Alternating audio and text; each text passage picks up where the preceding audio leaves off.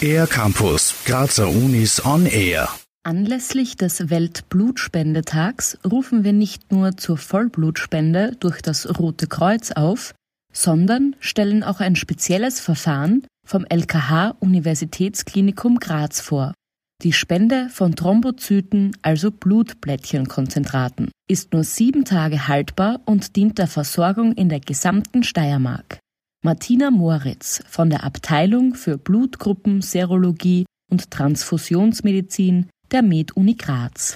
Und das wird nur hier bei uns am Universitätsklinikum an unserer Abteilung an der Transfusionsmedizin durchgeführt. Diese Sammlung wird ein bisschen anders gemacht. Es ist eine maschinelle. Das heißt, bei uns kriegen die Spender einen fixen Termin. Sie kommen dann zu uns her und es wird dann auch eine Vene punktiert und dann im Rahmen dieser Punktion, die ungefähr so eine Stunde bis eineinhalb Stunden, je nachdem, wie groß das Konzentrat ist, das gesammelt wird, das gespendete Konzentrat wird direkt an Patientinnen und Patienten weitergegeben.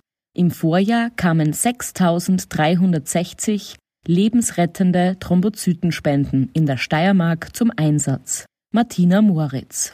Spenden kommen kann an und für sich jeder über 18-Jährige, der volljährig ist. Die Obergrenze für die Blutspende ist 60 Jahre. Man sollte gesund sein. Man sollte auch wirklich gute Venen haben. Dann sollte natürlich auch der Kreislauf relativ gut sein. Wichtig ist auch ein Gewicht von über 55 Kilo, weil einfach eine ausreichende Anzahl auch an Blutblättchen notwendig ist. Für die Spende ist eine Zulassungsprüfung notwendig. Die Entlohnung pro Spende beträgt 40 bis 60 Euro.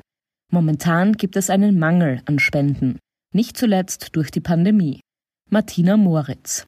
Ich glaube, gerade in der jetzigen Zeit sind wir alle etwas müde, ständig über medizinische Themen zu hören, weil wir durch Corona einfach jetzt wirklich übersättigt sind mit dem Thema. Nichtsdestotrotz, das normale Leben geht weiter und gerade wenn wir ein sehr aktives Leben führen, das vielleicht auch ein bisschen riskanter ist, kann es natürlich zu Unfällen kommen. Es kann zu größeren Blutverlusten kommen.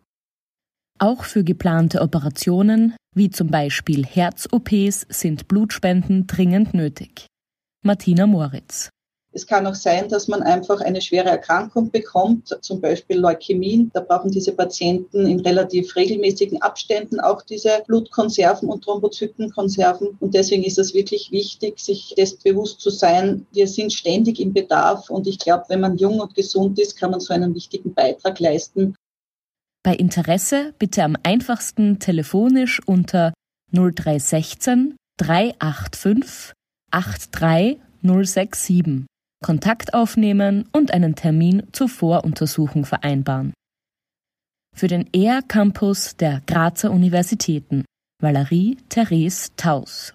Mehr über die Grazer Universitäten auf ercampus-graz.at